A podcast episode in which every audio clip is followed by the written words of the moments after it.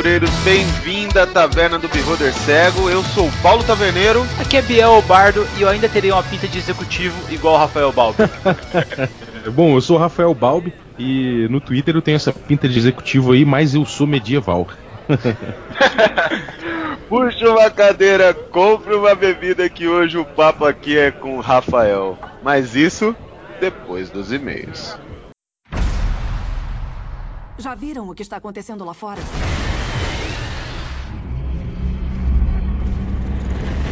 Vocês já foram olhar?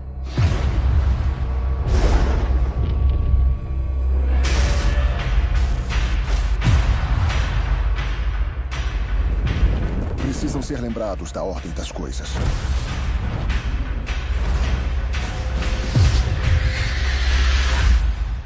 Jogue uns contra os outros. E aí, Bardo, muitos pesadelos essa semana não? Muitos, taverneiro. Cara, nem te falo que foi arrepiante ouvir aquele cast que nós gravamos, viu, meu? Várias ideias e contos aí de medo, de terror, para acrescentar às mesas dos nossos ouvintes, não é não, Bardo? Com toda certeza, cara. Eu fico me perguntando se teve ouvinte nosso aí que ficou arrepiado também com a história, principalmente sobre o aeroporto de Denver. Como teve gente falando desse aeroporto, hein, cara? É, eu não paro mais lá não, Bardo. tá certo, cara. Vou falar para você, ô Taverneiro, que nós temos alguns recados aqui para dar para os nossos ouvintes. O primeiro, galera, é que nós queremos saber a opinião de vocês. Não sei o que aconteceu com as corujas aí essa semana, mas nós tivemos uma parada aí e nós queremos voltar a receber. Mande sua coruja para o beholdercego@gmail.com ou poste seus comentários no nosso site, no podcast.beholdercego.com, viu, galera? E não é só isso, né, Bardo? Você que não conhece ainda o nosso programa de padrinho, dá uma olhada aqui embaixo como você pode ajudar a taverna a crescer cada dia mais. É isso aí, galera. Nós temos várias coisas legais lá no Padrim, adaptações, temos até o grupo do Telegram que está em polvorosa porque a mesa do bardo está esquartejando, matando e pilhando os padrinhos da taverna aí. É isso aí, Bardo, tem que maneirar essa mão aí, cara. Nunca. E outra coisa que a gente não pode esquecer são os nossos parceiros de podcast, que é o Esquadrão Podcast, não é não, Bardo? Com toda certeza. Aquele abraço aí pro Lepopcast, pro Papo de Louco e pro Tambacast, cara. É isso aí, Bardo, mas chega de papo, eu vou puxar aqui uma grande carta vinda por um grifo. É do Lucas Augusto. Ele diz assim: Meu nome é Grotar, meio orc guerreiro, general do exército dos rebeldes do mundo de Vartas. Acho que é Vartas, cara. É um cenário que Vartas é é um legal. cenário que ele mesmo criou. Não sei se tem uma linguagem diferenciada aí, Lucas. Se eu falei errado, você me corrige depois. Sou muito fã de vocês, viu? Por favor, leiam meu e-mail num podcast. Aí, tá aí, ó. Pediu, a gente tá lendo. Tá lindo. Conheci o RPG há pouco tempo estou aprendendo muito escutando o cast de vocês. Estou criando um cenário fantasioso baseado em alguns personagens, o Rei Arthur e a sua espada, na qual ele percebe o perigo de sua arma lendária depois de um acidente, e então renuncia sua posição e some. Caraca, que acidente será que ele fez com a Excalibur? Cara, se ele pegou aquele último filme lá do, acho que do, do Guy Ritchie lá, pô, a Excalibur consegue cortar montanhas. Realmente o cara pode fazer feito aí um acidente dos infernos desse mundo. Caraca, eu não vi esse filme, velho. É engraçado? Vale a pena não? É bom, cara. Acho que tem muita coisa legal que você pode utilizar nas mesas aí. Inclusive a espada Excalibur eu achei muito legal e sempre eu gosto, né, cara? Rei Arthur não tem como eu ficar longe. Qualquer coisa que coloque o nome Rei Arthur eu já vou gostar. Os caras já me conquistam já só no título. Ele continua assim, velho. O homem que assumiu seu lugar então fez uma lei que proibia contar sobre esse rei. Pena de morte. Era rei, ele fala assim. As pessoas, mesmo assim, em segredo, contavam sobre ele. Então, nos dias de hoje, pensamos que Rei Arthur é uma lenda que na verdade existiu. Olha só, cara, ele linka com a realidade dos dias de hoje. Na verdade, o que que acontece? Por causa do acidente da Excalibur, o Rei Arthur pegou e falou: Meu, tem que ir embora. Renunciou à posição no trono lá de rei e saiu. O cara que entrou no lugar dele criou uma lei que proibia é, as pessoas de falar. E se a pessoa falasse sobre esse caso, se ela falasse sobre o Rei Arthur, era pena de morte.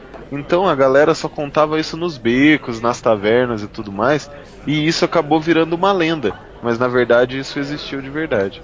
Pô, muito legal. Ou não, né? Ou são só invenções dos É bardos. verdade, os bardos contam histórias muito boas ali. Ele termina assim, Bard. Quando melhorar essa história, mandarei a vocês. Abraços e desculpem pelos três goblins mortos acidentalmente. Caramba, Lucas, já vai entrar aqui matando três goblins, vai dar prejuízo, cara. Abraço. Abraço nada, deixa umas moedinhas aqui pra gente contratar mais alguns. Contra-ataque goblins. A gente vai pegar na rua, cara. Os goblins colocam pra dentro. Vai, deixa abaixo, deixa ele dar as moedas.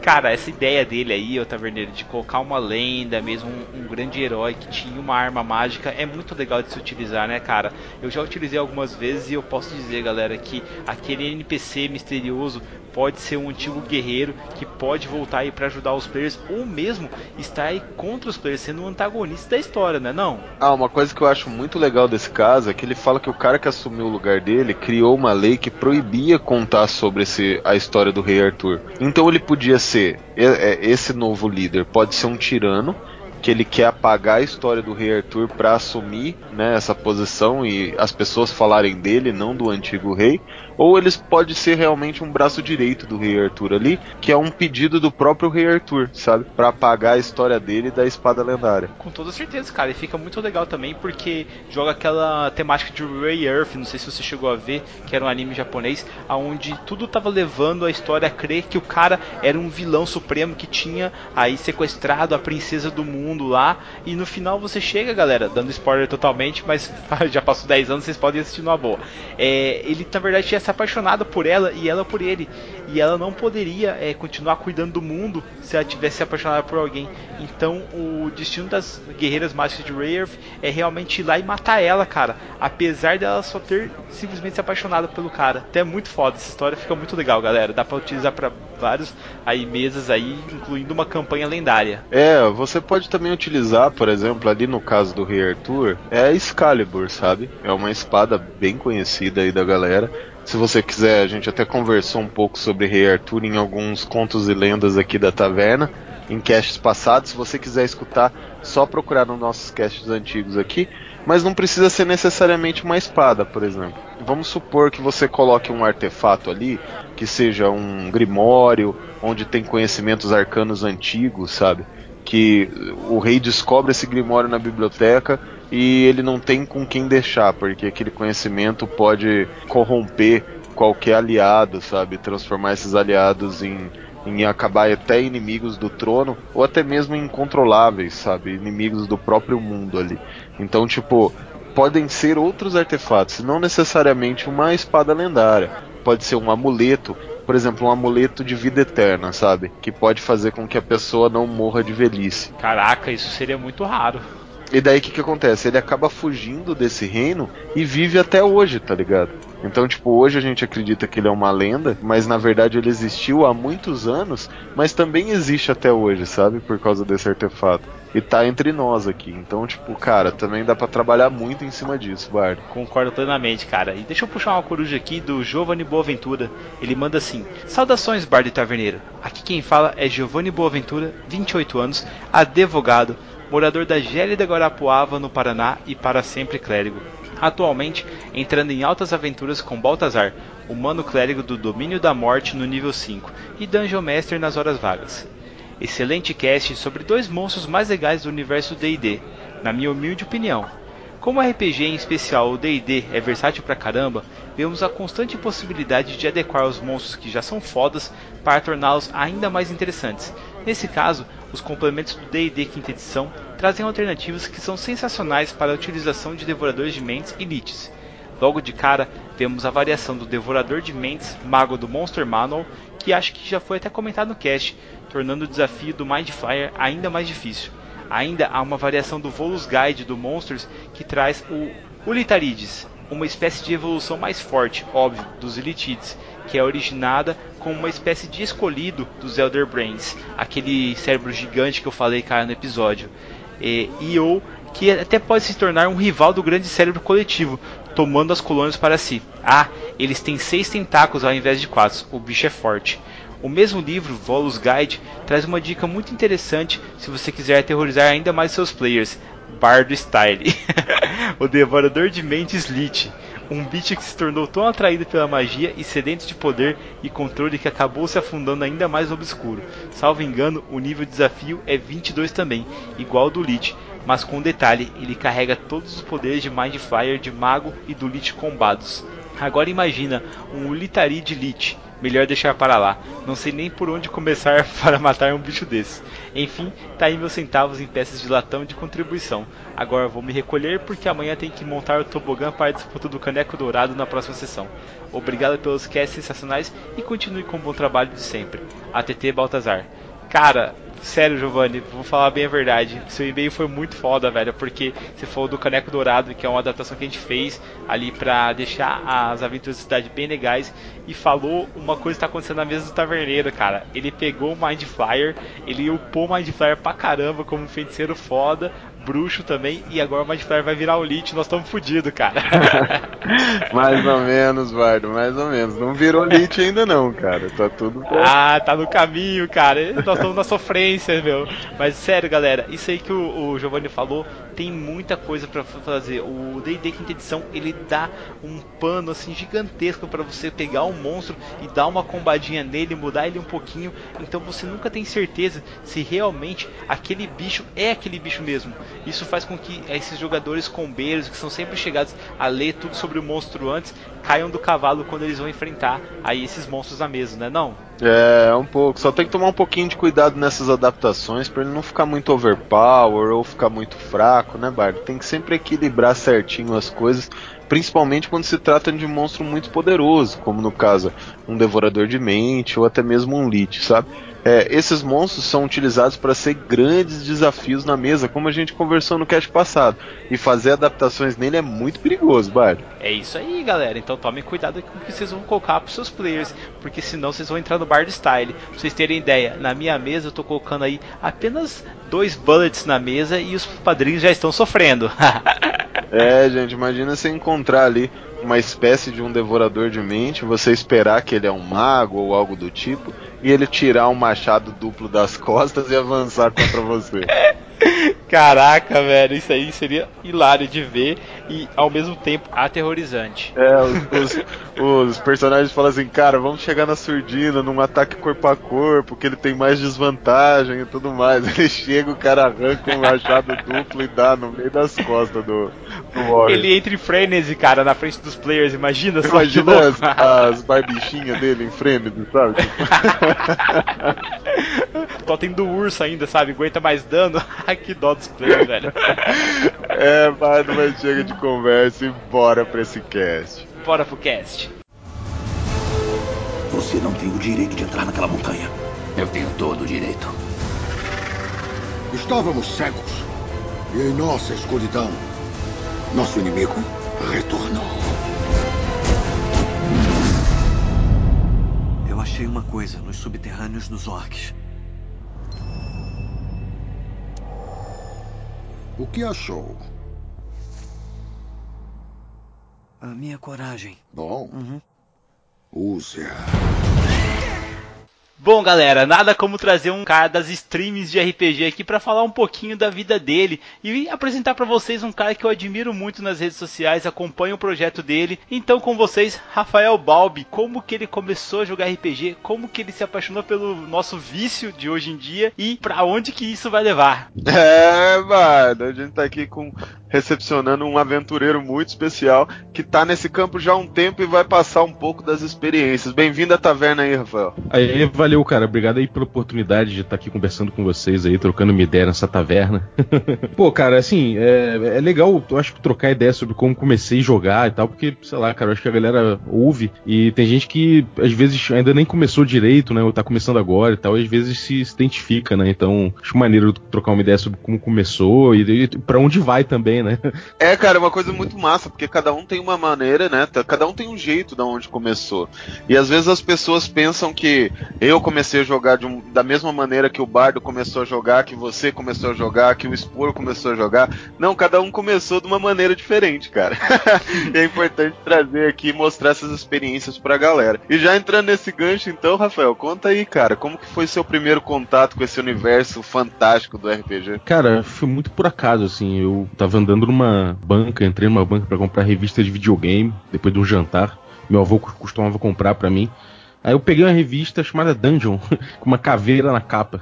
Uma caveira guerreira na capa, assim. Eu falei, peguei a parada, falei, que, que maneiro isso aqui, vou comprar essa revista. Aí comprei, quando eu cheguei em casa eu descobri que não era de videogame. Eu falei, que, que é isso aqui, cara? que tá rolando aqui? E aí eu vi que era que tinha, tinha, tinha umas estatísticas de, de- dos bichos e tinha uns, uns mapas de malucos ali. Eu falei, cara, que parada doida, cara. E eu já tava numa onda de jogar livro-jogo há bastante tempo, assim, já tava até meio de saco cheio do livro-jogo e com meus amigos a gente começou a ler o livro-jogo um pro outro, sabe? e começar a inventar opções que não tinha no livro-jogo, sabe? A terceira opção ali e tentar resolver os conflitos com um dado mesmo. O livro-jogo que a gente que a gente tinha não era bem o- aqueles do Aventuras Fantásticas ainda que tinha até um sisteminha, então a gente jogava com D6 pra ver se dava ou não dava pra fazer o que o cara queria. Então, cara, quando eu olhei aquilo, uniu tudo. Parece assim que o universo tava conspirando, né? Pra eu começar a jogar RPG, cara. Eu não ia escapar disso, tava no meu destino. E quando você pegou, assim, foi uma mistura meio de, tipo, decepção com curiosidade, né, cara? porque você ficou um pouco decepcionado porque não era aquela revista que você tinha comprado. E depois falou, caraca, o que, que é isso aqui, né, cara? E se aprofundou. Mas daí, esse contato que você teve, você falou que antes e tal, já tava tendo contato com relação aos livros-jogos, né? Esse livro-jogo, como chegou até você, assim, Rafael? De repente também? Tipo, foi uma parada, tipo, banca de revista? Cara, não, foi numa Bienal do livro, que era no Rio Centro. Eu comprava livro a rodo, cara. Eu gostava muito de ler. Então, de repente, com- comprei um livro que era um livro-jogo. Quando eu vi, já tava vidrado no, no livro, assim. Não era nenhum desses muito famosos, não. Eram uns que não tinha, inclusive, sisteminha, não tinha nada. Era só aquela coisa de, se você quiser fazer tal coisa, vai pra página tal. Se você quiser fazer outra, vai pra, pra outra página. Então, tipo, não chegava a ter possibilidade de luta, não tinha nada. Era só um destino que você escolhia. Era uma capa branca que tinha, eu não lembro exatamente qual era a coleção, mas tinha uma casa mal assombrada, tinha outro que tinha um, um vampiro, um professor vampiro. Era uma coisa bem pra criança mesmo. E, Pô, cara, eu que fiquei massa, vidrado. Eu falo, velho, os caras do Rio de Janeiro são muito adiantados. Os caras tinham um monte de coisa nas bancas, taverneiro. A gente tinha que penar aqui pra achar alguma coisa, cara. É, cara, e aí, tipo, eu, eu vi a parada, eu cheguei pra minha mãe e falei, cara, eu preciso desse jogo aqui, cara, eu quero esse jogo aqui tal. Aí chegou meu aniversário e ela foi numa livraria lá no Rio, a Leonardo da Vinci, que tinha livro de fora, livro importado, e ela trouxe a caixa preta do D&D. E ela falou, tem certeza? Você não não é nem inglês, o livro tá em inglês e tal. E não tinha ainda o da Grow aqui, né? E aí ela comprou pra mim o- a caixa preta e, cara, eu nem sabia ler inglês. Mas a gente começou a, a tentar ler, eu e meu amigo ali, a gente tentou, começou, cara, vamos ler esse negócio aqui, vamos pegar dicionário, vamos começar a entender isso aqui. Cara, não dava, a gente jogava tudo errado, né?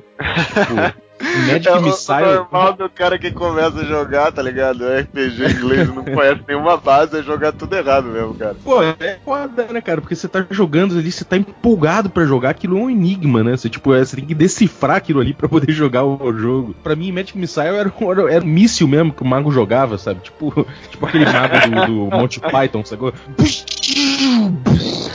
Matou o dragão, porra.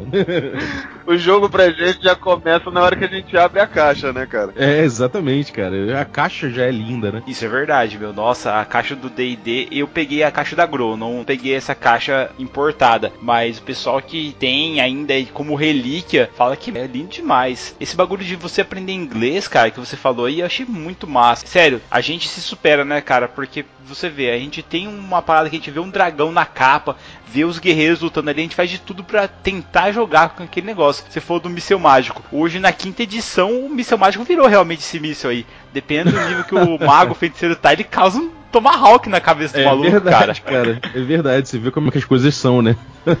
Agora, é uma coisa legal, cara, que eu acho que, não sei, pra quem ainda não começou a jogar e tá ouvindo e, e tem curiosidade, pô, é, é um- é o maior estímulo que eu posso dar pra pessoa é falar, cara, quando eu comecei a jogar, eu não, eu não sabia nem ler o que tava escrito ali, sacou? E, e- e botei na mesa, cara. Eu- no meu, meu grupo, tipo, durou anos, começou basicamente com essas pessoas que estavam tentando ler aquele jogo ali, ainda não conseguiam, começaram sem saber direito as regras, mas o importante é você você tá ali e ter vontade de jogar esse jogo, tentar em conjunto contar uma história ali, uma narrativa, sabe? Acho, pô, você não precisa ter uma segurança perfeita do que você tá fazendo e conhecer todas as regras daquele livrão pô, cara, bota na mesa e sai jogando com teus amigos, sacou? Acho que isso é, é uma lição que eu posso tentar passar, assim, a partir da minha experiência, sacou? Pô, e deixa eu te falar, é, isso é real, porque não quer dizer que vocês jogavam errado que vocês não se divertiam, tá ligado? Se divertiam pra caraca, sabe? Tipo, jogando daquele Uhum. jeito meio tranco e barranco, né? Mas se divertiam pra caramba. Eu falo por mim, eu nunca fiz um curso de inglês e tal, tirando aquele péssimo inglês que a gente tem nas escolas, tá ligado? Mas tirando isso, cara, eu nunca fiz outro curso. Tudo que eu aprendi hoje foi através dos jogos, sabe? Então a galera aí que tá assim, pô, e tal, é difícil jogar. É difícil, realmente, você não sabe ler e tal, começa a tentar devagar, vai desenvolvendo, mas chega um momento, cara, que você já tá lendo já, principalmente quando é termos técnicos, né? Porque o Dungeons and Dragons e os outros RPGs e qualquer jogo tem termos específicos e daí você sabe o que aquilo significa a fundo, sabe? E até a questão de interpretação daquele termo fica muito melhor, porque você sabe o que, que aquilo significa de verdade, não é simplesmente uma tradução, tá ligado? É, exatamente, cara. Eu acho que você acaba aderindo àqueles jargões e tudo mais, e aí quanto, quanto mais você acaba se envolvendo com RPG, mais fácil fica ler os livros de RPG, né? Principalmente depois que você foi pra mesa, cara, isso é impressionante. Tem livro que você lê, você fala, pô, parece difícil, cara. Aí você começa a jogar aquele jogo, não precisa nem ser D&D, mas qualquer outro jogo. Você começa a jogar, você- aí você lê de novo, aí parece que, cara... Sacou? Rolou uma magia ali e você começou a entender muito melhor porque você já viu, já tentou na prática, sabe? É uma diferença absurda. É, realmente isso aí acontece, cara. Acho que na prática mesmo, tudo fica mais fácil. Por mais que você tente entender sozinho, não sei se tem- vocês têm esse problema, mas é maçante, cara. Eu começo a ler, eu começo a ter sono. ter sono e vai fechando o olho e fala, não, daí você tem que dar uma acordada, toma uma coca, um café e tal. E quando você tá na mesa conversando com amigos, quando você tá no boteco conversando, cara, você não tem sono nenhum. Se você ficar discutindo regra no boteco, tomando cerveja, sério, você vai passar a noite toda brigando com o cara, falando que feiticeiro é melhor que mago, e o cara vai ficar brigando com vocês e vocês vão ficar acordados, entendeu? Eu acho que esse é o espírito, cara. Isso, isso é verdade, cara. Mas a questão desse desenvolvimento de vínculo também entre os amigos da mesa é muito forte, né, cara? O RPG traz amizades muito profundas. E, cara, quando a gente tá falando assim, ah, pô, conheci, ganhei o presente lá da minha mãe. Quantos anos a gente tá conversando assim, mais ou menos, Rafael? Cara, sei lá, por volta dos 10 anos, talvez um. É, era bem moleque mesmo, não sabia nada de nada, cara. Com- Comecei muito cedo com esse, com esse negócio de, de tentar jogar o DD, né? Mas acabou que um amigo meu é, tinha um, o irmão dele jogava e a gente começou a, de vez em quando, pegar umas dicas ali do irmão dele. O irmão dele chegou até a jogar uma sessão ou outra com a gente. E aí eu me empolguei demais, né, cara? E quando eu quando tinha lá pelos, acho que 12 anos por aí, eu comprei o Rule do Cyclopedia numa Bienal do livro. Já foi outra Bienal, você vê. Você de Bienal em Bienal vai comprando livro de RPG, né? Aí fui lá na Bienal do livro do- no Rio, comprei um Rule do Cyclopedia. E aí, pô, era aquele D&Dzinho que eu jogava, só que até o level 36 cheio de opções e classes novas e não sei o que. E, cara, aquilo ali me encantou de um jeito que, nossa, eu usei o Rule Cyclopedia com esse mesmo grupo de amigos durante anos e anos a fio, cara. A gente jogou com uma campanha muito grande lá e, cara, é impressionante como você acaba mantendo as mesmas amizades de um jeito muito, muito próximo, assim, durante anos e anos. Então foi o mesmo grupo que eu joguei até meus 20 e poucos anos, cara. Impressionante isso, né? É, muito massa, cara, muito massa. Eu, ó, só pra vocês terem ideia, eu conheci o Bardo já faz quanto tempo, Ah, eu tô casado há 13, deve ser. Aliás, casado e namorando, tá? Então nós devemos conhecer há uns 12 anos, E cara. 12 anos, a gente conhece, é, se conheceu numa mesa de RPG e tamo aí, cara. É, um- uma coisa até que hoje costumo- o mesmo grupo tá jogando até hoje, pô, todo domingo, inclusive. inclusive a mesa tá próxima. já estão já tão ansiosos, né, cara? É foda. Você vive de sessão em sessão, né? Exatamente. Isso é massa demais, né, cara? Porque cria uma ansiedade de você voltar pra encontrar seus amigos. Hoje o grupo que a gente tem formado, meu, é muito coeso, sabe? E fica nessa tensão, cara, porque a gente agora tem o WhatsApp. Antigamente, na nossa época de criança, não tinha WhatsApp pra você ficar instigando a galera. Terminava a sessão do jeito que você fala: caramba, cara, só na semana que vem. Aí você encontrava um mestre no colégio, você fala: ô, e aí, o que, que vai acontecer? O cara, não, não, espera, cara, espera aí, depois eu falo e tal. e ficar naquela tensão. Hoje não, hoje no WhatsApp, o próprio narrador vai instigando a galera falando: olha, gente, o que, que vocês vão fazer em relação a isso? Isso. E o pai da criança, o que vocês vão fazer e tal. Então tem como você ter uma maior proximidade com o RPG o tempo todo, você respirar RPG. É. Você me falou que você começou aí com os livros jogos, né? Cara, vou te falar que eu sinto falta disso aí até hoje, sabe? Eu acho que tem pouco livro jogo hoje. E isso é uma entrada muito grande pra imaginação de criança. Você me falou aí com 10 anos, você conheceu, tipo, os livros jogos e tudo mais. Pô, imagina só, Rafael, nesse tempo hoje que nós estamos com bastante gente querendo começar a jogar RPG, se aventurando. Será que se não tivesse essas livrarias, vários outros livros jogos com capas chamativas, sabe? Com dragões, beholders e até mesmo cavaleiros medievais, é, anjos na capa, será que não atrariam a atenção dessa galera para eles começarem também a entrar nesse mundo? Ah, sem dúvida, cara. Eu acho que é uma ótima porta de entrada porque você tá trabalhando ali primeiro com uma coisa lúdica de leitura ali, bem simples, né? E aí você vai evoluindo aos poucos. Eu acho, eu acho que até uma das melhores formas de explicar para alguém que é RPG é você partir disso, né? Dessa coisa, você ter uma narrativa, um cara falando uma situação e dando duas opções de resolução disso, e aí você vai incrementando isso. Isso é eu acho que é uma ótima forma de introduzir, sabe? E sobre aquela coisa de amigo que a gente tava falando, cara, eu acho que uma coisa também muito importante que ao longo da vida, assim, eu, eu, tomei para mim é que o principal é você fazer amizade com a galera que você joga. E não você necessariamente levar o RPG pros seus amigos. Porque às vezes aquele teu amigo lá, ele curte futebol, curte outras paradas, não, não, não entra muito no, no, no, universo do RPG e nem quer. Aí você fica lá, aquele chato, vamos jogar RPG, vamos jogar RPG, e o cara não quer. Às vezes o, o cara sujeito não gosta mesmo. Não, não tem muito perfil. Mas aí você tá com o jogo, você procura alguém para jogar contigo, aquela pessoa que vai jogar contigo vai se tornar um grande amigo, cara, porque RPG é um negócio apaixonante mesmo e, e você vai fazer uma atividade junto com aquela pessoa criativa, você vai viver mundos. Depois que você viveu um jogo lá, você, sei lá, você fez uma invasão num forte e acabou com uma dezena de monstros lá para salvar um, uma relíquia, você dali a anos você não vai lembrar do que você tava numa sala com teus amigos ali fazendo aquilo, você vai lembrar que você entrou com aquele cara ali naquele forte e acabou com aquelas criaturas. Você vai lembrar, você vai ter essa lembrança que a gente conta, né? Não é a lembrança da situação que você contou. Isso é, eu acho impagável, cara. Então é uma relação muito forte que une, né, cara? Cara, com toda certeza, concordo plenamente. Só queria só ressaltar o seguinte, galera. Esse negócio que o Rafael falou é muito importante sobre você respeitar as pessoas. Primeiro, ninguém é perfeito. Então, nem todo mundo gosta de RPG. Começa por aí, tá? se respeitar as pessoas que não gostam de RPG. Às vezes a pessoa não foi bem apresentada. Você pode tentar insistir uma, duas, vinte vezes. Mas se a pessoa realmente não gostar, cara, deixa ela jogando o futebolzinho dela, deixa ela fazendo o que ela gostar de fazer e joga o seu RPG com quem realmente gosta desse hobby. Eu tenho amigos da minha primeira mesa lá atrás que quando eu comecei a, a jogar, eu, eu, comecei a cidade também de 10, 12 anos. E, cara, eu conheço cara até hoje, os caras jogam RPG, não jogam mais comigo porque estão em outra cidade e tudo mais. Ainda que agora começamos a ter bastante RPGs online, né, pra você jogar com seus amigos, aí em estilo de mesa mesmo.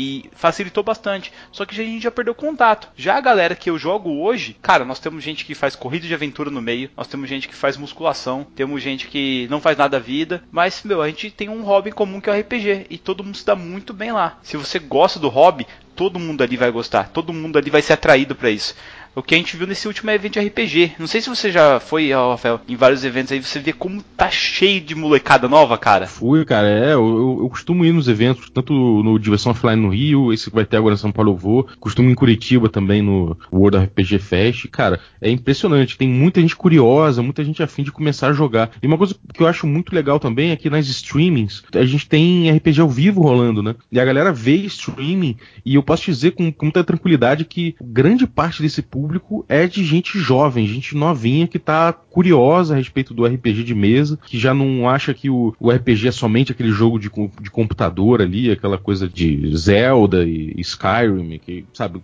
sai um pouco daquilo, vê que existe um mundo de RPG realmente que é até mais amplo, né, que é um mundo ilimitado, assim, em termos de possibilidades, e, e vê nas, nas streams isso e começa a ficar maluco e chama, e, e chama a gente que faz stream e fala, cara, pô, isso é muito maneiro, quero começar a jogar também, tô começando a fazer meu grupo. Como é que funciona esse negócio aí do, do Roll20, do Roll20, né? Como é que é que faz isso tal? Então, cara, eu vejo muito interesse mesmo. Até em evento semanal que tem aqui a Dungeon Geek em São Paulo, eu costumo levar umas mesas lá. E nem sempre, né? Nem sempre consigo porque é sábado. Mas quando eu consigo levar, às vezes tem gente que vai lá e fala, cara, vim aqui para jogar tua aventura e o cara tem, sei lá, 16 anos, sabe? É, 15 tipo, anos. É, é, muito maneiro, cara. Cara, mas se você falando desse jeito, como é que eu vou falar pra todos aqueles velhos chatos falando que o RPG tá morrendo, velho? cara, Pô, aí você acaba com meus argumentos. É, a internet é lenda de bardo, cara. Isso aí é lenda de bardo. é, e eu acho maneiro que, que a internet, que o pessoal achava que a internet ia matar de vez o RPG, porque, pô, o pessoal ia começar a jogar online, WoW e tudo mais. Pelo contrário, né? Vejo a internet dando um fôlego danado, porque porque, cara, em primeiro lugar, a gente começou a ter financiamento coletivo, a gente começou a ter vários projetos sendo possíveis de, com, com apoio do público, a gente começou a ter comunidades, né? Tipo, lá na gringa, Ford, por exemplo, começou a surgir com, com a internet, foi a primeira comunidade que, grande que se organizou e teve várias propostas legais com vários jogos novos a partir dessas discussões, desses grupos. A própria Old School Renascença, que teve um, um impulso com a internet também, sacou? E, e, finalmente os streamings, né? Que você vê o jogo acontecendo na tua frente. Você pega o livro, lê, e, cara, se você tiver alguma dúvida, tiver inseguro para jogar, você pode se espelhar ali no que a galera tá jogando, sabe? Pode se inspirar com, com os mestres maneiros que tem na internet. Então acho, cara, é um momento maravilhoso. Eu, pelo menos, nunca vi tanto título legal à minha volta, assim, para poder escolher, sabe? Isso é verdade, Rafael. Isso é verdade. E como que você partiu da mesa, assim, de, de todo esse momento de Rafael abrir a caixa preta do D&D até chegar nesse streaming, assim? Como que foi esse processo? Você falou, pô, tem os caras tão longe, vou começar a jogar com os caras, e depois falou, ah, vou compartilhar isso com a galera que tá querendo ver e tudo mais. Como é que foi esse processo? Cara, foi muito doido isso. Tô há tanto tempo assim envolvido no, no, nesse mercado, né? Essa coisa dos stream, das streamings, ou até de lançar produto mesmo, de lançar alguma pra galera, sabe? O que aconteceu foi o seguinte, eu sempre tive o mesmo grupo de jogo e durante muito tempo mesmo, cara, 20, sabe, 20 anos de jogo. De repente, esse grupo começou a parar, começou a dar uma minguada e eu não consigo viver sem RPG, né? então comecei a, a ir um pouco mais pra evento, comecei a, a conhecer outros grupos em eventos, comecei a conhecer outros mestres, e eu entrei em contato com o Diogo Nogueira, que é um cara do blog Pontos de Experiência, que é um blog magnífico, assim, ele tem muitas dicas legais para mestre, muita resenha legal, sabe? Ele tá meio parado atualmente porque tá todo mundo meio atolado com projetos, mas sempre que a gente pode, a gente vai lá e escreve alguma coisa e já tem muito material lá. E eu segui esse blog e resolvi falar com o autor, cara. Eu vi que ele mestrava num evento chamado Saia da Masmorra, no Rio de Janeiro. Eu morava lá ainda. Cara, eu fui lá jogar com ele o tal Dungeon Crawl Classic, que era um jogo foda. É um jogo que eu sou apaixonado até hoje. Me apresentou um estilo que é o, o Old School Renaissance. E eu curti muito aquilo ali. Comecei a jogar com cara, comecei a, pô, me empolguei com o jogo. Lá pelas tantas, ele chegou e falou assim: pô, cara, eu, a gente tá lançando. A gente vai começar com a New Order aqui, vai lançar o jogo no Brasil. Eu, tô, eu sou o tradutor e tal. A gente tava precisando de uma aventura pro Fast Play do Dungeon Crawl Classics no Brasil, que é uma aventura que vai sair de graça junto com as regras básicas do jogo, só para mostrar pra galera, né, antes do jogo sair. Cara, ele falou: você não tem cara, você, você falou que tinha uma aventura aí e tal. Eu tava preparando mesmo em casa uma aventura, já tinha feito um playtest. Falei, cara, tenho. e aí, cara, eu falei, então vamos escrever isso aí. A New Order vai imprimir, a gente vai lançar lá em Curitiba, lá no, no evento. Gente vai imprimir vários, vai, vai entregar, depois vai ficar disponível no site da editora. E, cara, foi assim que aconteceu. Em uma semana, eu, pô, foi muito rápido, assim. Acabei botando no papel toda a aventura. E quando eu vi, eu tava já nesse mercado de RPG, assim. Eu tava envolto ali, com, trocando ideia com um monte de autor, com um monte de gente que eu admiro, sabe? E quando eu vi, tinha um produto meu, não é? Ainda que não tivesse à venda, né? Era uma coisa física ali, impressa pra uma editora de RPG, pra galera jogar, pra um público grande jogar, que começa a te dar feedback e tudo mais. E aí eu já a, a me interessar por tudo de RPG na internet. Comecei a ver streaming, comecei a ver outros blogs comecei a procurar os grupos no Facebook, comecei a me engajar mesmo com RPG na internet. E aí eu vi o Perdido no Play, que tinha umas streams legais, eu gostei do, da vibe da galera e tal. E troquei uma ideia, cara. Falei, então, se vocês quiserem aí, é, um dia aí, eu posso colaborar com vocês comecei a fazer umas artes para uma campanha deles lá, e aí eles começaram a me, me ter como um colaborador. E quando deu, assim, rolou uma mesa de Numenera, do Monte Cook, e eu, porra, entrei. Quando eu vi também, tava até o último fio de cabelo envolvido com streaming de RPG. E, e foi muito maneiro, cara. O Diogo eventualmente acabou me chamando para escrever junto com ele no Ponto de Experiência, que pra mim foi uma honra imensa, assim. E hoje em dia, cara, eu não consigo mais viver sem estar, assim, até a raiz do cabelo, dos cabelos envolvido com RPG, sabe? Produzindo algo ali, né, mesmo? É, cara, é primeiro divulgando, né? Eu tenho, eu tenho uma, uma, vontade muito grande de ver o RPG cada vez mais popular, sabe? Me dá um gosto muito bom, assim, quando eu olho para as coisas e vejo que tá cada vez, tem cada vez mais gente curtindo a ideia de jogar RPG, que lá fora o D&D, por exemplo, tá num boom gigantesco, sabe? Então tudo que eu puder fazer para contribuir pro RPG virar um, sabe, ter o espaço que ele merece no, no mundo, eu acho que eu vou fazer, sabe? E, e cara, é uma, uma cachaça, né? É, eventualmente a gente, a, a gente chegou agora num ponto que a gente pegou, abriu um canal de streaming pra streamar um jogo presencial mesmo, um D&D de mesa. A gente, botou, a gente chegou aqui em casa, montou um mini estúdio na minha casa com base na gambiarra, juntei a mesa que eu tava jogando aqui em São Paulo, porque óbvio, né, eu mudei para São Paulo e tive que encontrar um grupo aqui também, e o grupo rolou tão bem que a gente resolveu filmar. Então a gente agora tá com Regra da Casa também, que é um canal novo no Twitch, no YouTube, que a gente coloca jogo presencial mesmo, filmado. E eu acho que não tem um exemplo melhor, sacou? Se, se a galera tá curiosa de ver o que é RPG e tudo mais, vai ver o que, que é a dinâmica do RPG, a mesa, os amigos trocando uma ideia ali, nesse, bem claramente, sabe? Acho que é uma delícia, cara. Eu fico, eu sou viciado, adoro o feedback da galera, mesmo quando aparece xingando. Pô, curto muito, cara.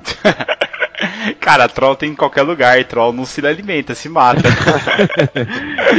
e, e, como que você vê esse cenário hoje aqui, assim, do RPG, sabe? Do Brasil? Você tá vendo que ele tá expandindo cada vez mais? Você tá vendo que o pessoal tá procurando mais as mesas online do que as mesas presenciais? Como, como que você tá vendo esse caso? Dos streamings até, dos vídeos e tudo mais? Cara, eu tenho visto com muito bons olhos, assim, eu acho que nunca teve tanto título disponível pra gente jogar aqui. Putz, isso é verdade, tem muita coisa, cara. Eu é. falo isso pelo meu reconhecimento pessoal, assim, porque eu começo a jogar D&D e hoje eu sou até D&D, brinco Bart que a gente é meio coxinha de RPG, sabe? Fica jogando D&D? Saca? Sempre jogando D&D, só D&D e tal. Fale por você, cara pálida, aqui é Tormenta, aqui é Savage World também, que agora eu tô me engajado e começar com Filhos do Éden. Realmente, tem aqui Filhos do Éden que eu comprei, tem Savage Wars que a gente comprou também. Então, hoje tá muito mais acessível, tem muito mais coisa, né? E eu falo que eu tô no D&D porque, pelo menos na minha época, era o mais acessível. Tormenta também, também é, tem as semelhanças muito grandes, né? Então a gente fica muito nesse campo, assim. E hoje tem uma imensidão de produtos, né, cara? É, é muito maneiro isso, cara. Se você quer começar a jogar RPG no Brasil, se, inclusive se você não tiver muita grana, se você for moleque ainda, ganha mesada, não, não tem muito dinheiro, você não precisa nem juntar meses para comprar um, um, produtão. Você pode começar com coisas baratas, sabe? Tem livros aí que são excelentes e que são baratos. Né? As editoras brasileiras dão muito bem com financiamento coletivo. Então, pô, começou a trazer, com apoio da, da galera mesmo, começou a trazer muito material legal. A gente tem os principais títulos hoje em dia no Brasil lançados pelas editoras já, mas os grandes medalhões mesmo, tipo Cutulo acabou de ser financiado aí, já deu, já bateu 200 mil de financiamento, o novo recorde aqui, 200 mil, cara, não, pô, é um recorde no mercado, né? O Shadowrun já foi, pô, já veio o Seven Sea, o Sétimo Mar, né, do John Wick, já veio aí o Dungeon Crawl Classics, que é o, porra, pra mim é o melhor jogo de todos os tempos. Cara, vou te falar que uma parada você falou aí de sem grana. Galera, quer começar a jogar sem grana? Só um conselho: Redbox ou de Dragon. O sistema tá totalmente de graça. Você pode baixar o livro na página dos caras, jogar. É um sisteminha fechado legal, bem bacaninha bonitinho você não vai gastar um centavo, cara. Sério, o Redbox, depois paga o boleto, tá tudo certo, tá? então, ó, tem aí também, é um jabá meu aí, tem o, é, é, essa aventura que eu fiz, o Salada de Ratos, pro Fast Play, pro jogo rápido, né, do DCC. Ela tá até hoje de graça na página da New Order. É só ir lá, baixa o Fast Play, você tem as regras básicas para jogar essa aventura. Salada de Ratos, que é um funil. O DCC, o Dungeon Crawl Classics, você começa jogando, cada jogador joga com mais ou menos 4 ou 5 personagens, level 0, tudo Zé Mané, coveiro, sapateiro, sei lá, um cara que tem um ganso e tem uma fazenda de trigo, sabe? Só um Zé Mané mesmo que se mete na aventura e vai sobrar mais ou menos um, um personagem para cada um. E aí tem essa, essa aventura lá com esse sistema básico para jogar essa primeira parte aí, antes dos personagens se tornarem heróis, né? Fighter, mago. Pô, que animal, cara. Que animal. Aí, galera, é, já corre doido. lá já, cara. Aproveita que tá de graça, gente. Vamos baixar, vamos baixar. Não, outra coisa, cara. Não precisa ser iniciante, não. Corre lá, a ideia é mó massa. é, o Dungeon Crawl Classics, cara, é um livraço. A New Order já tá entregando agora quem participou do financiamento. E é um livraço, cara. É, é, quem não, quem não, não entende muito do que, que eu tô falando, da, da Old School Renaissance, é um movimento do RPG de resgatar as origens, entendeu? E o Dungeon Crawl Classics é um trabalho muito bem feito da Goodman Games, que é uma editora gringa gringa, que eles pegaram as referências literárias do D&D, que levaram Gary Gygax a criar a parada toda lá com Arneson e tal, e eles pegam todas as referências literárias que estão documentadas no apêndice N do, do AD&D primeira edição, e eles pegam aquilo ali tudo e, pesquisam a fundo e tentam trazer da melhor forma possível num sistema que é bem simples, que é tipo, ele pega o chassi do D20 System, né, só o chassi mesmo e acopla dezenas de subsistemas para cada classe para deixar o melhor sabor possível daquela classe, levando em conta não o D&D mesmo, mas as, as influências do D&D. Então, tipo, é uma pesquisa muito bem feita. Então, cara, é, você sente o sabor daquele D&D antigo, que não é muito essa coisa épica que a gente tem hoje, que é, um, é, é uma fantasia mais rasteira, uma coisa mais sword and sorcery, né? Espada e feitiçaria. É um gosto delicioso, cara. Eu acho que o D&D mudou muito ao longo do tempo e, e para mim resgatar aquele saborzinho do D&D que eu comecei a jogar foi uma coisa inenarrável, cara. E deixa eu te fazer uma pergunta. Você vai começar a falar da old school de mandar os camisas vermelhas entrar na dungeon só pra você ver os carinha morrer nas armadilhas e depois você entrar e pegar tesouro ou não? eu tô falando isso, cara, porque na verdade é, isso é até um jabado pro Léo Chaba aí. Você fez um programa com ele falando old school e eu lembrei disso, cara. Na hora me veio Indiana Jones, a última cruzada que ele manda um monte de carinha na frente, os caras vão tudo sendo decapitado. Sim. Eu falei, caraca, meu, o, o Balbi é desses, tá ligado? Fala, ô parceiro, aqui ó, toma 10 moedinhas de ouro, vai lá ver o que, que, que acontece aquele posto de ácido ali. é, no D&D antigo, nos jogos antigos, uma coisa que era importante era você poder contratar esses, esses bucha de canhão, né? Boi de piranha, para poder mandar na, na, nas dungeons antes de você, porque aí eles caem nas armadilhas. Se precisar testar alguma coisa, uma poção, você chama o cara, ô, vem cá. cara, pior que meus padrinhos vão ouvir isso e eles vão ficar olhando, falando: caramba, cara, vamos fazer isso, vamos contratar um monte de bucha de canhão pra mesa do bardo pra gente não morrer, cara. é, cara, é, um, é, uma coisa do, do old school mesmo, né? O, hoje em dia não, tem, não, nem faz muito sentido, porque é um outro tipo de imersão, né? É, acaba que a, o AD&D evoluiu muito, principalmente, assim, teve um grande...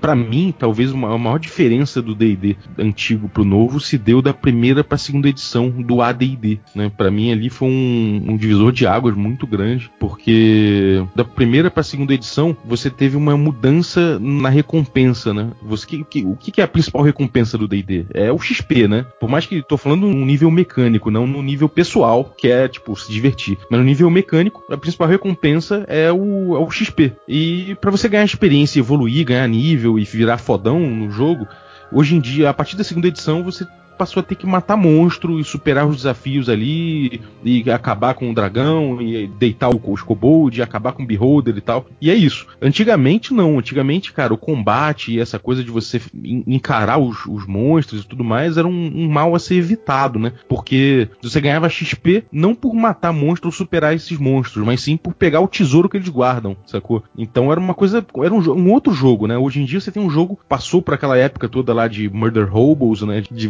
da galera sair por aí matando monstro para chegar hoje no modelo de XP que é, um, que é um pouco mais flexível, um pouco mais, sabe, tem a coisa do milestone. Mas antigamente não, antigamente o grosso do XP era se você entrasse no lar de um monstro e pegasse o tesouro dele. Se você pudesse não matar a criatura, nem enfrentar ela, melhor, porque você não gasta recurso. Você vai ter como trazer o dinheiro de volta para a civilização, que aí você ganhava XP. É, cara, realmente se você conseguir evitar qualquer tipo de combate no estilo old school mesmo, sua chance de sobrevivência é muito maior, porque querendo ou não, hoje o D&D do modo que ele tá, ele tá sendo desafiante em termos, porque no primeiro e segundo nível, um combate com um mestre que manja dos monstros, sabe comandar ali os monstros no combate, ele pode ser virtualmente um suicídio, sabe? Ele pode realmente matar. Só que levando pro, se eu não me engano, o Dungeon Crawler que você falou, o pontos de vida, os atributos dos personagens, eles são menores, eles são humanos praticamente, sabe? São pessoas comuns, assim dizendo, não só pode ser anão, pode ser elfo, tal, mas são pessoas comuns. Agora eles não são heróis. Já no D&D, cara, eu acho que a partir do do quinto nível, seu personagem já é um herói, né? Porque ele já tem um aumento de atributos, já tem acesso às habilidades ali que diferem ele de um lavrador comum, sabe? Diferem ele do padre da paróquia. Então já muda coisa de figura já. Se você conseguir deixar essa temeridade o tempo todo na sua mesa, a recompensa é muito maior. Daí você é brindado com essas ideias, igual o cara utilizar busto de canhão, o cara pegar mesmo e começar a verificar se ele consegue evitar esse combate do monstro para conseguir o tesouro do monstro sem ser destruído, sem ser rasgado pelas garras do monstro, ou mesmo fazer uma armadilha para conseguir imobilizar o monstro, porque eles sabem que não tem poder suficiente para matar o monstro. Mas vai lá, imobiliza o cara, sai correndo, pega o tesouro e rala dali, é muito melhor. Aí realmente ele merece um XP a mais. É, a quinta edição, ela, ela é, eu acho ela muito boa porque ela conseguiu unir várias coisas do old school, né? Ela, trouxe, ela resgatou muitas coisas do old school, misturou com coisas da, da quarta edição. Ela conseguiu trazer e fazer um, realmente um produto para todo mundo, né? Claro que ela não é exatamente old school, não, não, você consegue, você consegue ter influências de old school ali, mas você não vai jogar um old school ali. Mas, pô, é, tem um, esse gostinho, né? O combate tá difícil sim. Essa coisa do XP dela é, abriu bastante, né?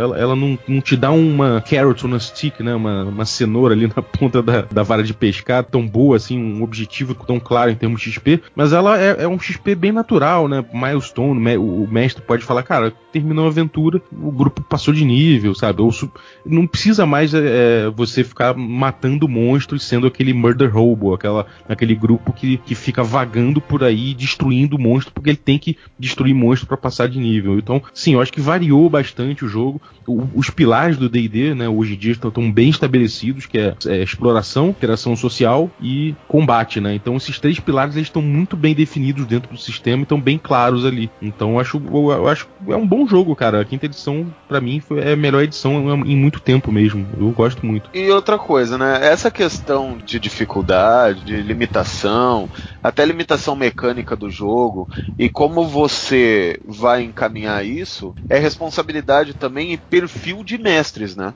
Você pode pegar um Dungeons and Dragons ali, quinta edição no caso, e mestrar de uma maneira diferente que se aproxime mais da realidade, saca? É, você pode fazer com que aquilo isso tenha um sabor mais complicado, né? O Tomb of Annihilation, que eu tô jogando no Perdidos no Play, por exemplo, é um jogo que é bem difícil, cara. Deu para ver, já teve. Segunda sessão já teve morte, sabe? É um jogo complicado mesmo, ele, ele chega a ser cruel em certos pontos. Assim, uma coisa, uma dica que eu dou também, para quem quiser esse saborzinho do old school e quiser jogar o, o Tomb of Annihilation no modo hardcore que tem lá, né? Como jogar o modo hardcore. É tipo, em vez de você permitir que tenha muitas situações em que, em que o cara faça uma jogada ou morra, né? Aquele famoso save or die, é que você, se você for botar, botar esse tipo de coisa, cara, é, aproveita e faz muito foreshadowing você como mestre, sabe? Você tem que mostrar aquele desafio vindo pra, pra galera poder de alguma forma evitar de uma forma criativa, porque senão, cara, ficar aquela coisa de jogo dado ou você morre sem, sem você ter antes um, um, dado ao jogador uma oportunidade de evitar aquilo ou de enfrentar aquilo de uma forma mais inteligente, é um pouco cruel, né? O, muita gente hoje em dia modernamente pega jogos old school e acha que são muito cruéis os jogos, mas é porque ele tem um jeitinho de mestrar, entendeu? Específico. É, eu até falei lá no, no, podcast que vocês falaram lá com o Shaba, tem o, um negócio chamado Quick Primer to Old School Gaming, que tá em inglês, tem um modo traduzido em português pelo Fábio, né, do Old Dragon, que é o módulo Vorpal. E ele fala um pouco desse jeito de mestrar old school que, se você quiser é, usar um pouquinho na quinta edição, tem várias dicas boas ali, entendeu? Eu acho que a principal dica ali, cara, é até a descrição do mestre, né? Depois que eu tive acesso a alguns casts aí, mesmo vendo outros mestres narrar através de de streams, e o cara, sinceridade, melhorei muito minha maneira de narrar a aventura, tanto com descrição como principalmente na parte dos combates. Acho que se você der uma descrição melhor de que tá quebrando o osso do cara, ele vai ficar muito mais preocupado. Em relação às armaduras, quando o cara toma uma flechada, galera, destrói a armadura do cara. Não é que ele pegou e conseguiu o arqueiro acertar uma flecha numa fenda da armadura dele e atingir ele. Na verdade, às vezes até varou a armadura. O cara tem que pegar e tem que consertar. Essa armadura, se ficar ao relento, se eles estiverem num pântano, por exemplo, cara, com tempo ela enferruja. Mesmo o couro ele começa a uhum. descascar, ele começa a apodrecer. Se você colocar isso na cabeça dos, dos personagens, eles vão chegar na cidade, eles vão ter coisa para fazer. Tipo, eles vão ter que arrumar armadura, vão ter que ir atrás de um ferreiro, vão ter que ir atrás de um coureiro, vão vender as coisas que eles conseguiram pegar ali, sabe? Isso deixa a, o personagem mais vivo e faz com que na cabeça do player ele comece a imaginar: nossa, o personagem tá mancando porque, meu, quebrou minha bacia numa armadilha que eu caí na dungeon. Nossa, vou ter que procurar alguém que consiga fazer uma fisioterapia para eu voltar a andar normal, ou vou ter que procurar um cara que consiga regenerar isso aqui. Só que em alguns mundos a magia de regeneração é uma coisa muito rara. Dificilmente você vai conseguir achar. Então o cara vai ter que procurar uma coisa mundana para tentar se adaptar a essa nova situação. Ou mesmo corte, amputação de membros. O cara vai ter que dar um jeito, sabe? Fazer prótese se ele quiser se aventurar. Muitos aventureiros, gente, acabam a carreira porque o cara perdeu um braço e fala, ah, não tem mais utilidade, sabe? Então isso tem uhum. que ser levado no jogo. Se você colocar essas regras no jogo, a coisa fica mais emocionante, porque o cara vai dar mais valor àquele personagem. É, e você não precisa nem às vezes ter regra para isso, né? A quinta edição ela trouxe uma coisa também do old school, o Ruling Over Rules, que o D&D tava perdendo um pouco, né? Ele, era um, ele tinha se, se, tornado um sistema muito estruturado, então é difícil você mexer nele. Ele voltou com essa filosofia de que o D&D é, um, é um sistema que te dá parâmetros e o mestre tem todo a partir desses parâmetros o mestre vai lá e tem a liberdade de fazer esse jogo funcionar na mesa dele. Então tem a liberdade de a partir das regras que ele já tem no livro criar é, situações ou mesmo criar regras específicas para isso. Então, se você quiser criar regras ou usar mesmo né, regras opcionais para críticos é, mais letais ou então esse tipo de coisa de ficar manco, quebrou bacia, ou você mesmo botar esse sabor somente na tua narrativa, pode, sabe? a quinta edição trouxe isso de volta e eu fico muito feliz que tenha trazido, sabe? É, é um dos pontos que eu mais gosto do old school e que eu vejo a, a quinta edição trazendo, ainda que a quinta edição seja, sim, um sistema bem estruturado, né? Na minha opinião. E deixa eu fazer uma pergunta. Você falou que hoje o seu sistema preferido é o Dungeon Crawl Classics, né? É, é modo dizer. Eu, eu, é, é sim, eu acho que é, se eu botar algum. Eu tenho vários sistemas que eu gosto muito. O Wars Mágica, né? Que eu descobri com, com o autor que não é Ars Mágica, é Ars Magica. É um sistema que eu gosto muito também. Eu passei sete anos jogando ele, tenho um carinho imenso por ele. É um sistema muito legal, o melhor sistema de magia que eu já vi. Eu gosto muito do Castelo Falkenstein também, que, pô, que é, um, é uma coisa meio vitoriana, meio steampunk. Tem um sistema de magia legal também, divertido, se joga com cartas, é um sistema que eu adoro. Eu, eu gosto de muitos sistemas. Mas o que me fisgou mesmo foi o Dungeon Crawl Classics e esse, essa coisa do old school toda, né? O Lamentations of the Flame Princess. Tem vários jogos old school que me fisgaram por completo. É mais, talvez, um, o, o meu amor seja pela old school Renaissance, que é esse, essa volta do, do RPG antigo, mais do que pelo Dungeon Crawl Classics especificamente. Ele é mais um sabor da OSR para mim, entendeu? Mas talvez dentro da OSR seja o meu preferido, sim. E uma pergunta matadora, cara. Você gosta mais de jogar ou de narrar? Pô, tá aí, cara. Matadora mesmo essa pergunta, cara. Sim, a minha vida inteira eu, eu, fui, eu fui mestre, sabe? o meu grupo, eu, eu, era o cara que mestrava mais, era eu e um outro cara também, o Heitor, que também mestrava bastante, a gente dividia essa função. Mas, de certa forma, assim, acabava que eu, eu, eu mestrava, mestrei a maior parte da minha vida. E depois que comecei a sair desse grupo, comecei a vir para São Paulo, principalmente, comecei a ir em eventos, comecei a, a ver outros mestres, eu vi a importância que tem você conhecer outros mestres mestres. Então posso dizer que no momento eu tenho curtido muito jogar, sabe? Nas streams aí eu tenho sido tanto jogador quanto mestre, mas eu tenho tido um gosto especial de jogar porque ele me leva a entrar com, em contato com o estilo de outros mestres. Isso tem sido muito legal. Mas, aquela coisa, para mim o, o, normal é mestrar e eu acho que tem, eu tenho essa, essa coisa carimbada na minha cabeça, sabe? Mestre. E você fala bastante aí de magia que você falou tal. Você joga com conjurador ou joga com porradeira? Ih, cara, isso é complicado, cara. Cada aventura joga de um jeito. Eu não tenho muita preferência, não. Eu, eu gosto de, de partir de um conceito e aí, em cima desse conceito, ver o que funciona, o, qual classe que fica mais legal, sabe? Né? Na hora de escolher o personagem, eu vou muito pelo rule of cool, assim, o que, que eu acho mais legal no momento. No, no Regra da Casa, que é o, essa live que a gente tem feito presencial, eu tenho jogado com Conjurador, o Abaku, um Wizard. E tenho curtido muito. Nesse cenário, o Wizard é um, é, são uns caras meio aristocráticos, assim, porque é, é, é um cenário de, de magic punk que a gente está criando. É tipo, os ricos são os, os, que fazem magia, a galera da alta sociedade é a galera que faz magia. Sempre, né? É, e os pobretões são é a, é a, galera que não faz magia. Então, sei lá, eu tô curtindo jogar com esse cara que é um, um inquisidor mágico, mas que ele quer se embrenhar no povo, ele quer conhecer a magia na, na, nas suas manifestações mais mais proibidas, tipo bruxo, essas coisas assim. Então, é, tá, tá bem interessante jogar com ele. E eu jogo com, no o Tomb of Annihilation com um rogue, que é um caipirão, cara. Um, um, um sujeito com. Um, sabe aquele Serjão Berranteiro? é basicamente aquele cara ali, só que ele é um folk hero e um Tiff que é tipo um palhaço desse de rodeio, sabe? só que com dinossauros. cara, É, é, é foda, o mestre ele tem muita angústia de jogar com vários personagens que vem na cabeça dele, né, cara? Mas, tipo, e na vida real? Se você fosse um personagem na vida real, você seria qual classe e qual raça aí, Rafael? Porra, essa é difícil, hein, cara. Essa é, É. foda. A gente fez aqui várias vezes, cara, porque. Eu posso, eu posso ser multiclass?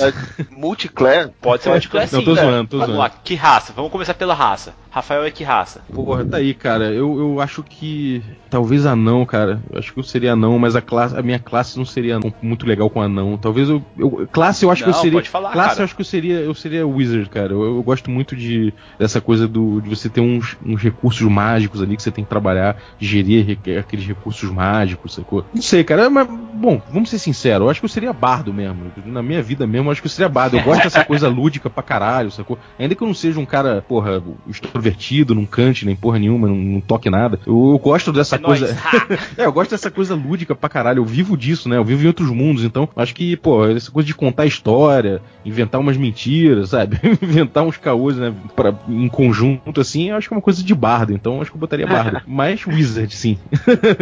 Ó, então nós temos aí um anão mago bardo, velho. Olha só que foda, cara. É, se a gente tomar o bardo pelo, pela função clássica do bardo, né? Daquelas coisas da, da saga arturiana, por exemplo, o Merlin era um bardo, né? Sim, aham. Ele era chamado de bardo, né? É, na verdade o bardo era o cara que detinha os conhecimentos, porque eles não tinham conhecimento escrito. Então era tudo por o conhecimento oral, né? Passava-se por conhecimento oral. E os bardos eram a fonte de conhecimento. Mesmo em outros livros que você pega, tipo, não sei se você já viu já, um livro, tem uma série gigantesca que eu ainda vou falar dele aqui no cast, que é o Rangers, A Ordem dos Arqueiros. Não vi, cara. livro bem infantil mesmo, bem legal, é didático pra caramba. E lá ele fala que os bardos viajam pelos povos contando as suas melodias e dentro das melodias tem histórias ali gravadas ali que o povo não percebe, mas tá entrando na cabeça deles. E os bardos eram a chave pra ser uma revolta. Por exemplo, se você quiser fazer uma revolta num reino, coloca bardo falando mal do rei em várias tavernas pra você ver, cara. O bagulho pega fogo. Ah, Bart, você só tá puxando o peixe pro seu lado, cara. Não, cara, que isso, é verdade. Eu acho que tem que aumentar meu salário. Quem influencia a cidade é a taverna, cara. Coloca isso na sua Olha cabeça. Acabar a cerveja da taverna é outro caos também. Eu acho que a, a revolução começa na taverna. Ô Rafael, e deixa eu te fazer uma pergunta, cara. Você me falou aqui das streams que você tá gravando e tal. É, muita gente vem conversar com a gente e parece que tem um certo preconceito com RPG. As streamings, com vocês gravando, tá ficando muito mais fácil, cara, não tá? Não, você recebe comentários, caras falando que, ah, não curtia muito RPG e agora que viu que era assim, tá tendo uma outra visão? Sim, cara. Inclusive no meu trabalho até, em gente que vem falar comigo. Pô, cara, fiquei curioso, achei maneiro. Nunca tinha pensado que ia achar legal RPG. Sempre achei uma coisa muito distante da minha realidade, mas eu vi você jogando e achei legal, sabe? Eu acho que a principal função que a gente tem, particularmente com regra da casa, é essa função de espalhar o RPG, de ser didático, sabe? A gente tá tendo cuidado de botar, por exemplo, quando a gente vai rolar dado, se o mestre tá pedindo um teste com vantagem ou desvantagem, por exemplo, aparece uma tarja explicando o que, que é uma rolagem com, com vantagem e desvantagem, o que, que é o save and throw. A gente tem uma função didática importante e principalmente de levar o estilo de vida do RPG, sabe? A gente tá fazendo não só esse, material de streaming ao vivo, se regra da casa,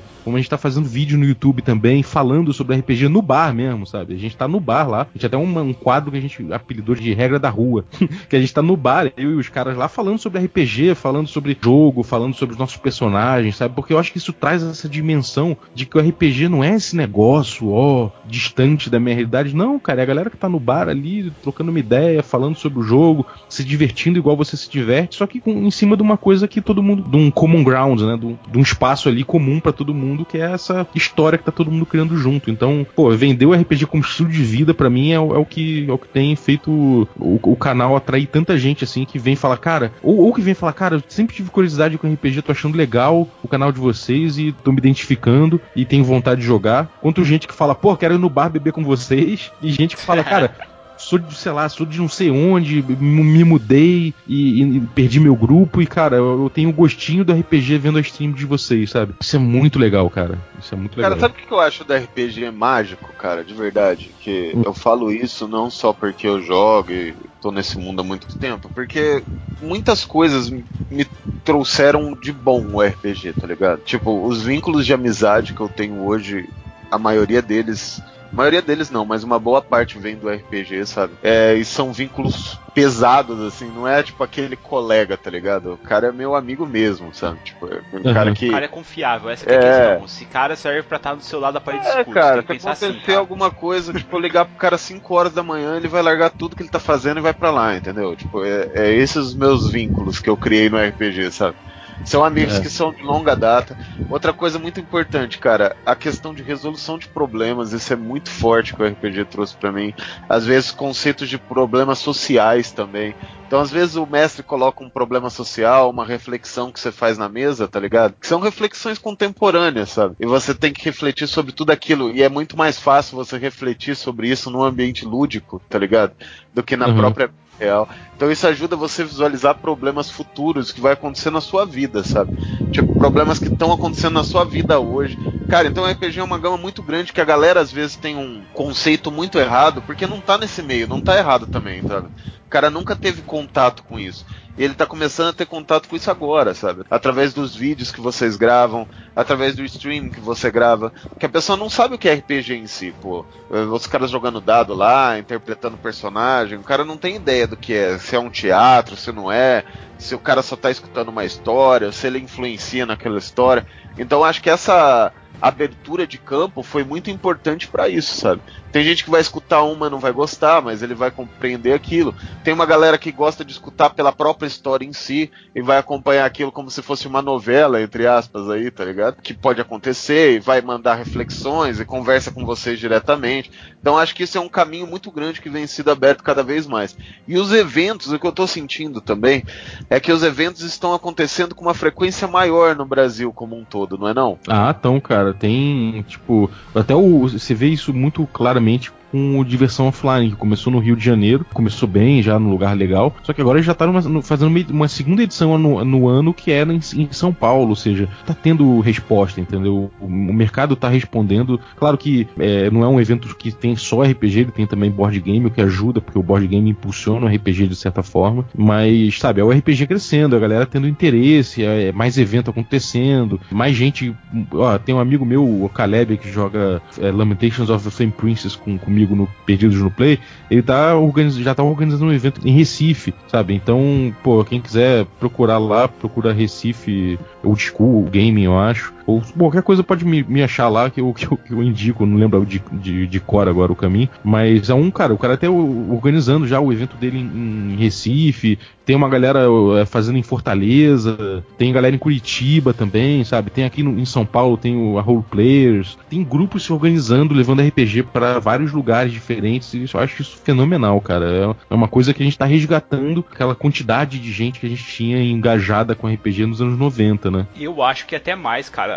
Eu acho que com o ressurgimento das cinzas da Dragão Brasil, com o que você falou no começo aqui do cast sobre os financiamentos coletivos e as streams junto com podcasts, todas as mídias, tá, galera? É blog, tudo, tudo, tudo. O que você tiver de mídia em RPG, você vai impactar as pessoas. Cara, o Facebook tá unindo uma galera em comunidades, em grupos ali, D&D, Savage Worlds, Folkstein, cara, tudo tem um grupo, Vampira, Máscara, tudo. Desculpa, galera, se eu esqueci seu RPG favorito, foi mal, mas, cara, tudo tem um grupo, sabe? E tá se unindo essa galera cada vez mais, então eventos de RPG vão surgir. Eu acho que agora é o momento de cada pessoa que quer ver o RPG surgindo cada vez mais forte, entrar na mídia também, cara. Eu vejo aí várias pessoas que utilizam o RPG no modo educacional. Os caras usam o RPG para educar os alunos, o RPG, igual o Paulo falou ali, para fazer a pessoa ter mais facilidade em situações de vida. Uhum. Galera, o RPG é tudo metafórico. Por exemplo, quando você vai correndo com a sua espada, escala aquelas escamas do dragão, pula e dá um golpe com a sua espada na nuca do dragão,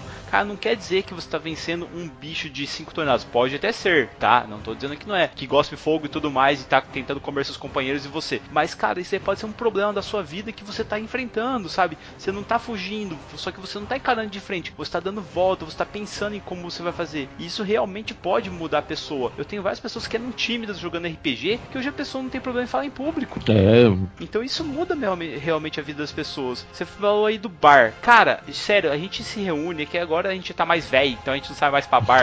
A gente vai pra casa de amigo beber, que é mais barato. e volte e meia surgem fatos que a gente jogou nas mesas, as aventuras épicas. Ah, nossa, cara, e aquela vez que eu fiz isso, que meu monge fez aquilo tal. Eu queria saber de você, cara. Você tem algum momento épico nessas mesas suas, assim, que você guardou na memória, que às vezes vem, tipo, naquela. aquele aniversário de amigo, oh, lembra aquela vez que eu fiz aquilo tal? Você tem alguma dessas, cara, que você gosta, assim, que você tem na sua cabeça? aquele momento que você brilhou? Cara, tenho. Acho que, pô, uma que, que vem sempre à minha cabeça é numa campanha, nessa campanha de Ars Magica que a gente jogou. Meu grupo velho mesmo, meu grupo de, de anos e anos. A gente jogou sete anos de campanha de Ars Magica. E aí chegou num ponto que o Ars Magic ele é muito focado em intriga de, entre concílios de magos, né? Como se fosse um, uma escola de mago contra outra escola de mago e tal. O, o grupo já estava há muito tempo com problemas com uma casa que é uma casa tipo que pratica bullying em cima de todo mundo que era cheio de flambô, que é um mago mais cheio de magia de fogo e mais violenta a casa. E essa casa era um, uma pedra no sapato, e depois de sete anos de, de jogo, esse cara resolve fazer uma magia que vai destruir o maior mago daquela casa. É um, é um cara que estava já querendo acabar com o grupo já há muito tempo, é um grande vilão do jogo. E aí o cara vai, começa a concentrar para fazer a magia no cara, guarda recursos para fazer a magia em cima do cara, começa a planejar esse negócio todo, faz um, um plano mirabolante e tudo mais. E aí tudo aquilo, cara, parece que sete anos de campanha convergiam para aquela rolagem de dado em que ele ia fazer uma magia que através de um tomo que ele deixou pro cara ler e aquele tomo ia explodir na cara daquele mago velho lá, eles iam acabar com aquele sujeito. E aí ele jogou o dado e aí no Mars Mágica você pode impulsionar a sua magia gastando essência mágica, que eles chamam de vis.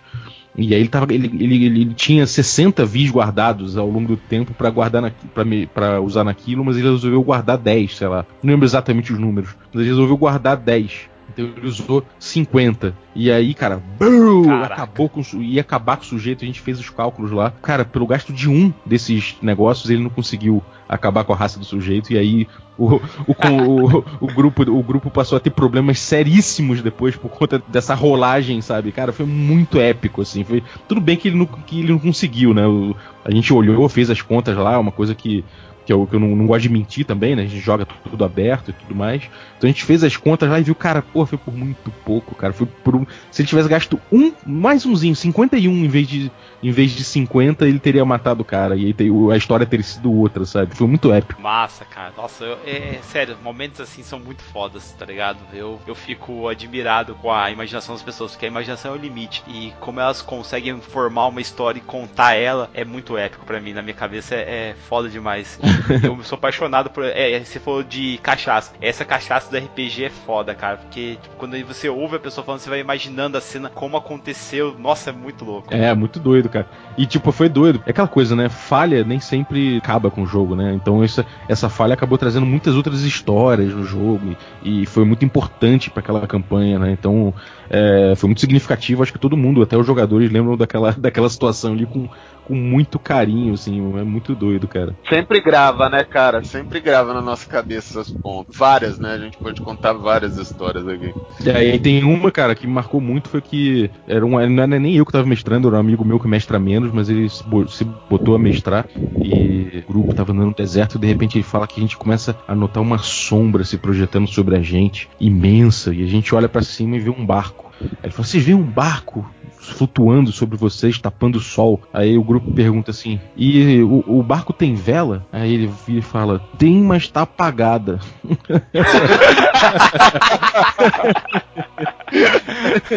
e aí, cara, todo mundo começou a rir e ele sem entender, ele tem, mas tá apagada, pô. E a galera, porra, vela apagada, cara, como assim? E ele pensando que era uma velinha, cara. A gente tava perguntando se era vela de navegação, né? Muito engraçado, cara. Foi, esse momento a gente sempre lembra também com muita gargalhada, cara.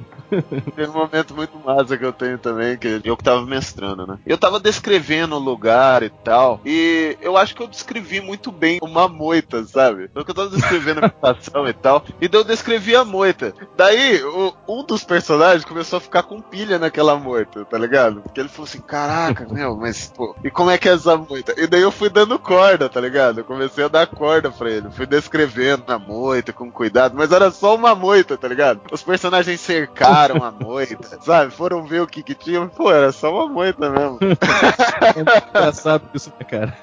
Ai, cara, é muito bom, cara. E deixa eu falar, quais hoje, assim, para você, quais são é, é, o que você tá mestrando, como a galera pode ver o seu trabalho aí, Rafael? Bom, a primeira coisa que vocês podem ir atrás é o, é o jogo rápido do Dungeon Crawl Classics na, no site da New Order, tá de graça, é uma aventura que eu fiz. A galera que tá é. tá escutando aí, cara, é essencial, entra lá e abaixa. É, e tem as regras básicas pra você jogar já essa aventura. É, outra coisa também é o blog Pontos de Experiência, que tem uns artigos, uns, alguns artigos que eu escrevi já lá, além de todo o material sensacional do Diogo Nogueira, que é o autor do Espadas Afiadas e Feitiços Sinistros, que é um jogaço, também recomendo. Você consegue também de graça o, o, o Espadas Afiadas lá no site da Pensamento Coletivo. Tem o Perdidos no Play, que é o meu canal do coração. Comecei jogando em stream lá, tô jogando atualmente o Tomb of Annihilation, mestrado pelo Ramon. Tem uma campanha minha no hiato lá também, que é uma campanha de D&D old school mesmo, é, no estilo Hexcrawl, que é chamada Uri Glória. Vocês podem ver o Medium barra Uri Glória, medium.com, né, barra Uri Glória, que lá tem o material de campanha, tem os vídeos também. Você pode ver no YouTube lá do Perdidos ah, no Play. Regra da casa. Tem o Regra da Casa, que é a nossa campanha. É, é, isso tem sido muito gostoso, cara. Eu acho que é, tem sido muito legal. O grupo tá muito empolgado. É o YouTube é, barra Regra da Casa, né? youtube.com barra Regra da Casa, twitch.tv barra Regra da Casa. Se inscrevam lá. Tem também no Twitter Regra da Casa, no Facebook, né? Regra da Casa também. E tem o meu Twitter pessoal, que eu boto muita coisa. É o R, é RBalb, né? É o Twitter barra RBalb. Que eu coloco inclusive uma hashtag, que até por enquanto eu tô meio, meio frio nela, mas já tem muito, muito post lá que eu fiz uma hashtag chamada Mestrando RPG, com várias dicas que eu tenho colocado lá. O pessoal tem curtido muito mesmo, tem dado feedback muito interessante. Já tem, acho que mais de 100 dicas lá. não sei se chega a 100 não, mas pelo menos quase isso já tem. E até o Léo Chaba também tá ajudando nessa hashtag, então tem muita dica de mestre lá. Acho que vocês seguirem esses canais aí, vocês, vocês chegam no meu, no meu material. Caraca, respira, Rafael. Coisa pra caralho. É, cara. Não é mole não. E, cara, quem quiser pintar no Diversão Offline agora em São Paulo, é, a gente até sorteou dois ingressos lá no, no Regra da Casa. É, quem quiser pintar, a gente bebe uma cerveja lá depois, cara. Pode falar com a gente, comigo, com qualquer um do Regra da Casa. A gente vai estar tá lá, depois a gente bebe uma cerveja, vamos trocar uma ideia aí de RPG, de falar de falar merda, falar bobrinha, vambora. Porra, é um bando de amigo que eu não conheço ainda. é isso aí, galera. Não tenham medo de falar com as pessoas, principalmente em eventos de RPG, que, meu, é tudo gente boa, cara. A galera fica meio acanhada, fica meio com medo, e não tenho medo não, pode chegar junto. Rafael, cara, queria agradecer aqui sua presença na taverna, cara, e deixar um convite para mais vezes você voltar aí, falar um pouco mais dos sistemas aí que você jogou por tanto tempo aí, pra dar uma explicada pra nós também, cara. Pô, demorou, cara. Sempre que puder aí, pode me, me acionar aí que eu venho beber uma cerveja com vocês nessa taverna aí. Obrigado, Rafael, mas Bardo, sobe essa música agora porque tem muito conteúdo que a gente tem que correr atrás, hein, cara? Falou, galera. Tchau, tchau. Valeu.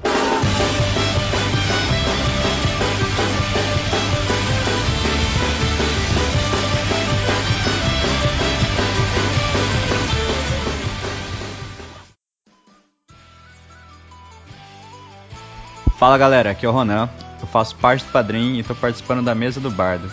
Essa semana eu fui escalado para contar um pouco do que o meu personagem presenciou até o momento. Vamos lá, meu personagem é um druida e o nome dele é. Bom, a galera me conhece como Irmão do Jorel. Eu fui salvo pelo grupo depois do meu navio ter sido atacado por piratas. Eu agradeci eles e perguntei se eu poderia acompanhar eles até eu encontrar meu irmão Jorel. Eu me perdi dele quando eu era criança ainda. Acho que fui bem aceito no grupo, Algum tempo depois a gente aportou em Baldur's Gate. A gente passou algumas horas nessa cidade e já encontrei milhares de dificuldades. Primeiro a gente foi para uma espécie de competição de lutas, onde o feiticeiro e o monge levaram uma surra daquelas. Eu acabei ajudando eles, curando com minhas habilidades naturais. A gente estava precisando de dinheiro, por isso que alguns dos meus companheiros participaram dessas lutas. A gente descobriu também que alguns magos estavam dando algumas recompensas para quem testasse as suas poções. Dessa vez eu levei a pior. Eu tomei uma que eu fiquei soltando raios pela retaguarda. É, exatamente por onde você está imaginando. Um dos meus amigos virou tipo um homem lagarto, cheio de espinha, pus, pústula, sei lá, mas era nojento pra caramba. A gente conseguiu uma grana e foi se equipar. Nesse meio tempo, alguns caras arrumaram confusão com a gente. Acontece que um desses caras tinha participado das lutas e ficou com raiva da gente, queria matar a gente. Mas a gente saiu vitorioso, algumas lesões, nada comparado ao que estava por vir. Ficamos sabendo de um lugar que parecia uma dungeon. A gente foi investigar. Chegando lá tinha uma estátua gigantesca de um dragão. O incrível é que essa estátua conversava telepaticamente com a gente. O nome dele era Cromac, era um dos dragões que tinha transcendido e guardado parte da sua força vital nessa estátua. O local que a gente estava era um templo de uma ordem já extinta de paladinos. Ele pediu nossa ajuda para eliminar uns homens lagartos que estavam lá dentro do templo. Infelizmente a gente não conseguiu. A gente acordou em outro nível do templo já sem nossos pertences. Tinham várias armadilhas que quase custaram nossas vidas. A gente estava com medo até de pegar uma tocha de prata que ficava na parede. Enquanto a gente passava pelos corredores, uma armadilha ativou e caiu um pedaço do chão atrás do ladino. Ele foi direto para uma sala onde estava lotada de Drows. Na tentativa de ajudar o nosso amigo, o Euron acabou caindo nesse fosso, e da pior forma ele descobriu que tinha um cubo gelatinoso lá dentro. Um dos seus pés foi devorado por Glorb, o cubo glutão. Infelizmente, eu escorreguei e também caí no buraco. Glorb jantou minhas duas pernas. Meus amigos conseguiram me tirar de lá e trazer para a sala onde aconteceu o combate. Com muito custo, derrotamos alguns dos Drows, outros fugiram. A gente estava sem arma, sem armadura, cansado e muito, mas muito ferido. O jeito foi descansar nessa sala mesmo, do jeito que dava. O desespero começou a bater. Meu grupo estava totalmente destruído. Eu sentia muita dor, não tinha minhas pernas. Será que a gente consegue sair daqui com vida?